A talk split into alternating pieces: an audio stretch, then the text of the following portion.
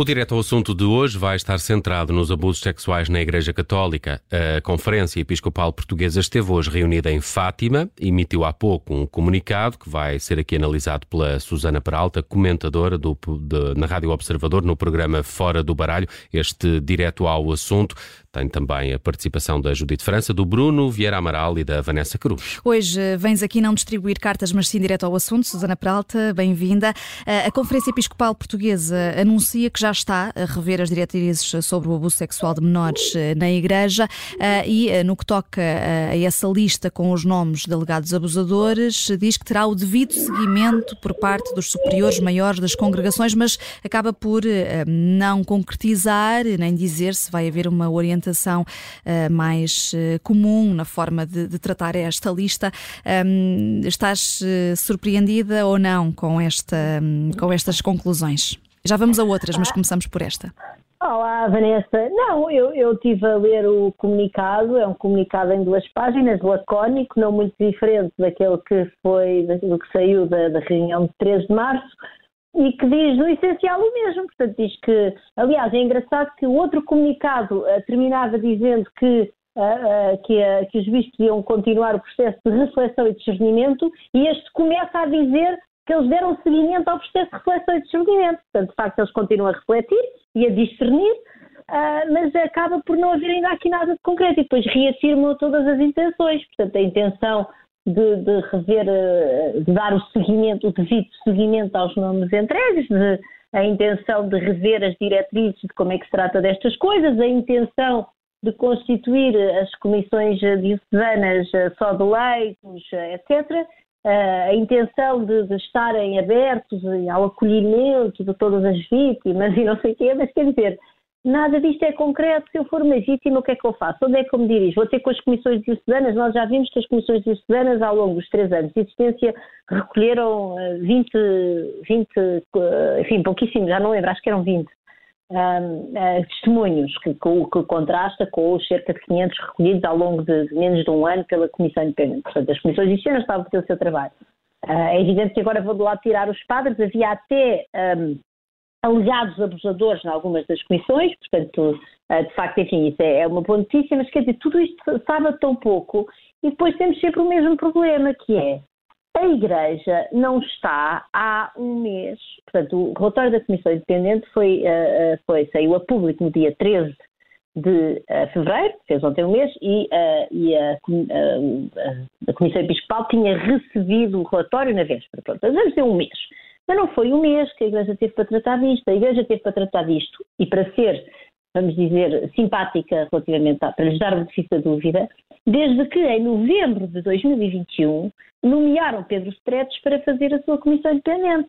Eles já sabiam, quer dizer, maior ou menor a dimensão do problema, mais ou menos escabrosas as, as descrições de abusos que estão naquele relatório que deixaram o país em choque, a Igreja sabia que ia ter que fazer este trabalho de casa e é completamente incompreensível que não, uh, que não o tenha feito. Agora, eu acho que há aqui um lado positivo, que é, apesar de tudo, a Igreja, enfim, reconhece aparentemente que está em falta e até tem aqui um ponto que me parece que me parece pelo menos tenho alguma noção que de facto a sociedade está à espera de mais deles que é quando agradecem até o escrutínio público, as críticas e não sei o quê, e disse, enfim, é de saudade. Mas são omissos em relação à suspensão eventual uh, de, de outros, de outros padres ou outros elementos da Igreja que sejam suspeitos?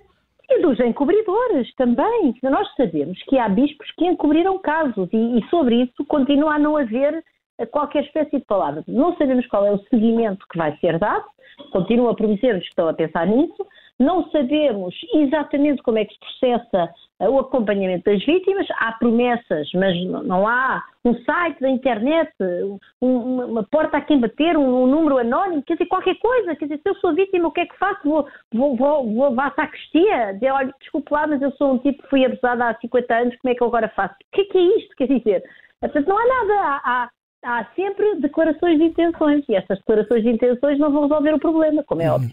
Susana, temos visto da parte da Igreja nestes últimos dias muitas contradições, hesitações, dúvidas.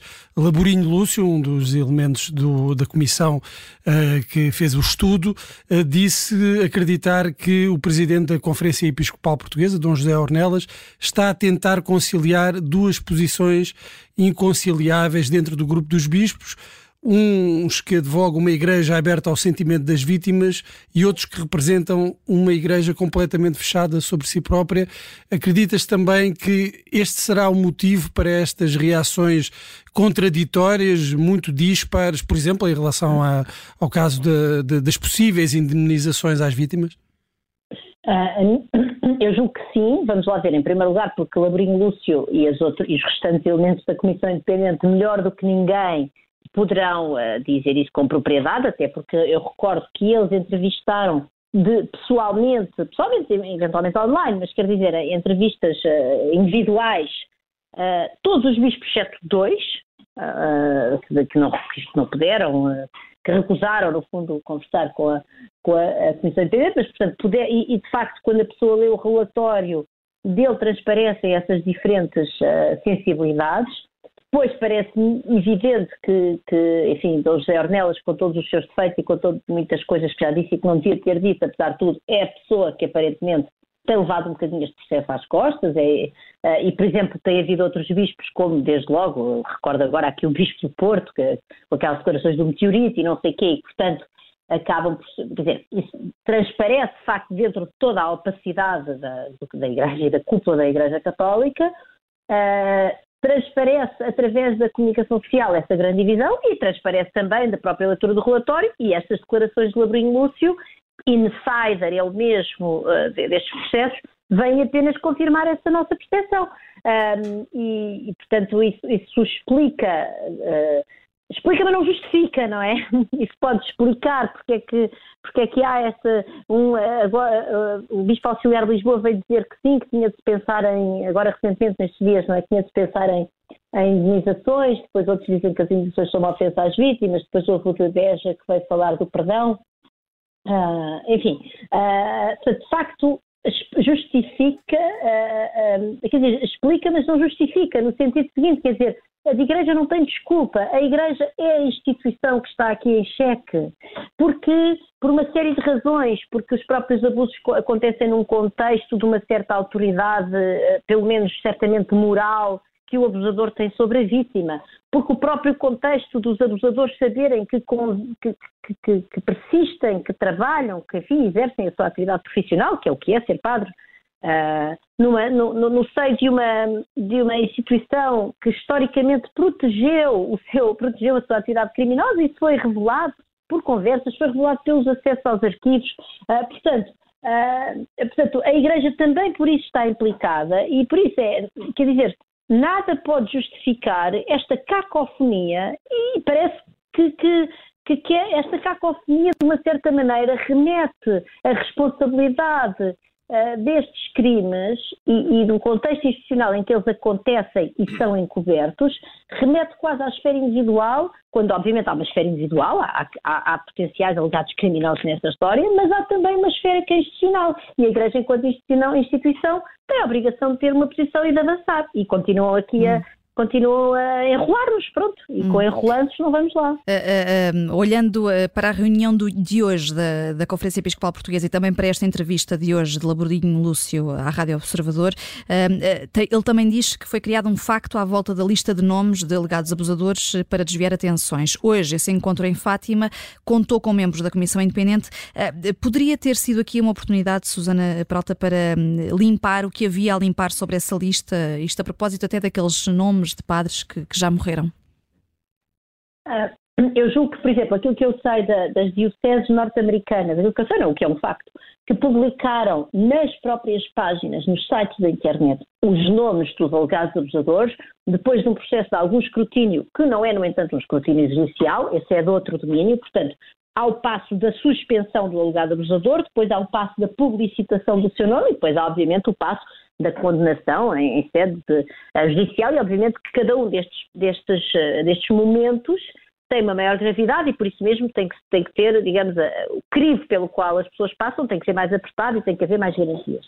Mas aquilo que eu sei, dizia eu, destas dioceses norte-americanas, que são uma larguíssima maioria que têm listas de abusadores nos seus sites, têm tanto os mortos como os vivos. E isso eu penso que é muito importante e até a própria Ana Nunes de Almeida dizia isso no Twitter aqui há dias, a responder a alguém que tinha falado sobre isso na televisão. Uh, quer dizer, os abusadores podem estar mortos, mas as vítimas não estão mortas. E até pelo próprio ato de reconhecimento do enorme sofrimento e de uma certa um trabalho de memória que nós vamos ter e de reparação que nós vamos ter de fazer enquanto sociedade e a Igreja certamente por maioria de razão relativamente a estas vítimas e até para lhes reconhecer o enorme o esforço enorme que se fizeram com o custo eh, pessoal e de saúde mental que nós não conseguimos imaginar, de terem dado este passo de falar à, à, à Comissão Independente, eu julgo que é, é, nosso dever dar também um tratamento aos nomes das pessoas que já morreram, para, para ter, pelo próprio reconhecimento das vítimas. Portanto, eu não, não, eu julgo que, que obviamente, o, o, o, tratamento é diferente entre quem já, quem já morreu e quem, não, quem está vivo, porque quem está vivo constitui um perigo iminente, uh, mas, uh, mas não, não parece que essa seja por aí a limpeza. Agora, eu percebo, enfim, e acompanho o que Labrinho Lúcio uh, diz, que de facto há aqui uma atenção que nós devíamos estar a dar muito maior às vítimas, Uh, devia estar a haver um trabalho sistemático, já agora, da parte das próprias autoridades civis e judiciais do Estado para ir à procura de mais vítimas, desde logo das autoridades judiciais, para forçarem a abertura dos arquivos. As autoridades civis têm possibilidade, de, de, de, por exemplo, em várias, em várias instituições nas quais delegam cuidados, como lares, uh, creches, enfim, cuidados continuados, uh, de, irem de, irem no fundo à, à, procura também nos arquivos dessas instituições para saber o que, é que está, o que é que está a acontecer e o que é que já aconteceu uh, e depois, obviamente, começar a trabalhar na reparação das vítimas e desse ponto de vista eu, eu, eu, eu reconheço que tem havido um grande barulho relativamente à questão das listas dos padres, mas onde também a, a Conferência Episcopal acaba por a contribuir para isso quando vem lançar a confusão. Não, não, aquilo são só nomes, não sabemos mais nada. E depois tem que vir a Comissão Independente e hoje de novo o Alinho Lúcio vem dizer não, não é verdade, tem lá nomes, tem locais, tem datas onde aconteceram os factos. Um, mas eu julgo que, que, de facto, quer dizer, o centro, o centro deste, deste, deste de, de, destes crimes e, de, e, das realidades verdadeiramente hediondas que estão descritas naquele relatório é o enorme sofrimento das vítimas. E, e as vítimas têm estado fora Uhum. Um, e é muito importante que a sociedade toda, não só a Igreja, se mobilize para perceber o que é que vamos fazer a estas uhum. pessoas, para, até para lhes reconhecermos o esforço que eles fizeram e, e, e contribuir para esta, dar voz ao silêncio. E deixa-me só pedir-te uma resposta muito, muito curta uh, para terminar exatamente sobre isso, no que diz respeito à, à, à questão das, uh, das imunizações. Um, Tu achas que uh, uh, era possível, uh, neste momento, ehm, pensar na imunização de uma forma, ehm, enquanto instituição? Achas que ainda vai ser possível chegar aí? Eu não sou jurista, eu não percebo nada da, do, do, dos detalhes da, do nosso ordenamento jurídico, mas a mim parece-me evidente que, bem, nos outros países já houve casos, até houve dioceses que foram à falência e não sei o que, começa a vir nos Estados Unidos. Uh, uh, e a mim parece-me evidente que há aqui uma implicação da própria instituição. Nós não podemos, não podemos dissociar os criminosos do contexto institucional em que o crime foi cometido. Quer dizer, sob pena de haver uma desresponsabilização completa das instituições deste país. Portanto, isso não pode ser. Estas pessoas uh, agiram como autoridade moral que tinham sobre as vítimas em nome da Igreja. As vítimas, por exemplo, em contextos de uh, visitas de estudo, campos de férias e não sei o quê, são colocadas sob a autoridade destas pessoas pela própria Igreja, a quem as famílias confiam as, as vítimas, idem quando se passa em contextos escolares e não sei quê, e depois há também a participação da Igreja no, no, no encobrimento dos crimes e que, por sua vez, a mim parece-me evidente que atrai uh, potenciais abusadores para a instituição não querendo eu isto de maneira nenhuma, eu acho que estes abusadores são uma minoria e acho que, eu não sendo eu crente, atenção, mas os padres são, eh, eu que tenho padres, eh, aliás, conhecidos, às vezes não, não quero de maneira nenhuma dizer, ah, não, não, a igreja são só abusadores, de maneira nenhuma, mas é muito diferente dizer o seguinte, que é, uma instituição com estas características serve de porto seguro a abusadores e não é difícil imaginar que estas pessoas se sintam atraídas pela instituição. E por essas razões todas a instituição tem um papel a desempenhar na reparação. Eu acharia muito estranho que uh, isto fosse um caso meramente individual entre os, os abusadores e as vítimas. Isso parece-me que seria uma grande demissão do papel das instituições neste país, desde logo desta que é milenária e tão importante enfim, na nossa sociedade laica, mas temos uma concordata, desde logo, não? Sim. Uh, Susana Peralta, muito obrigada pela tua análise aqui no Direto ao Assunto. Até sexta no Fora do Baralho.